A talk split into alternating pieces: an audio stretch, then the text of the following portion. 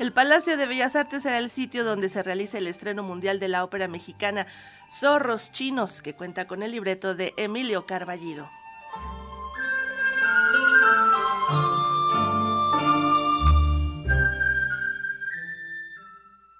Un libreto donde el dramaturgo veracruzano Emilio Carballido habla de seres fantásticos que en el estado de Michoacán raptan a mujeres maltratadas para enseñarles el placer y la seducción, arribará al Palacio de Bellas Artes en el formato de ópera. Es la Compañía Nacional de Ópera del Instituto Nacional de Bellas Artes y Literatura la que realizará el estreno mundial de Zorros Chinos, una puesta en escena que cuenta con el libreto del dramaturgo Emilio Carballido y música de Lorena Orozco. Será el 3, 5, 7 y 10 de julio cuando el montaje se presente en la sala principal del Palacio de Bellas Artes. En conferencia de prensa, Alonso Escalante, director de Ópera de Bellas Artes, resaltó el aspecto nacional que posee la puesta en escena de una ópera mexicana, de una ópera hecha por una compositora mexicana y además una ópera de nuestro tiempo, una ópera del siglo XXI. Son chinos, se trata de una, una ópera escrita por Lorena Orozco y con libreto de Emilio Carballido, una ópera que consta de 10 escenas. Se trata del estreno mundial hecho que siempre resulta muy importante, muy relevante para una compañía de ópera, para un teatro de ópera.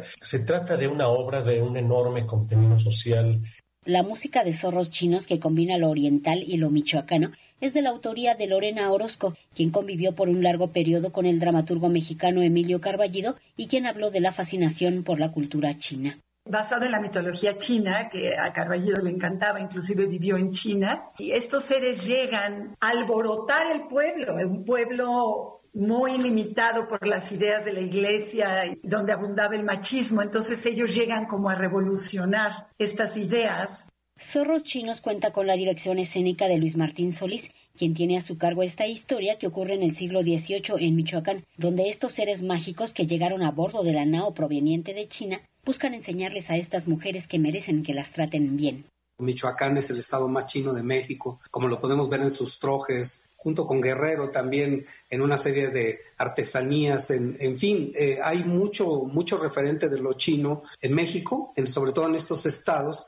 Eh, los zorros chinos en realidad son espíritus de la seducción, eh, espíritus que pueden ser positivos o negativos, en este caso son espíritus positivos que funcionan dentro de un contexto de mujeres que viven una relación de matrimonios donde solo trabajan, cargan, son mulas de carga prácticamente, los maridos las golpean, en fin, que tiene que ver con un contexto de machismo muy fuerte. La ópera Zorros Chinos cuenta con la dirección concertadora de Luis Manuel Sánchez, quien destaca de la música el hecho de combinar ambos mundos, el fantástico y el real. También en lo musical vamos a encontrar estos mundos tanto el realista a través de diferentes guiños a géneros musicales, estilos musicales, ritmos musicales, porque de repente escuchamos la presencia de una melodía en vals, de repente una banera, un bolerito, de repente también vamos a escuchar cómo lo chino y lo fantasioso está representado por eh, diferentes sonoridades, herramientas musicales que usa Lorena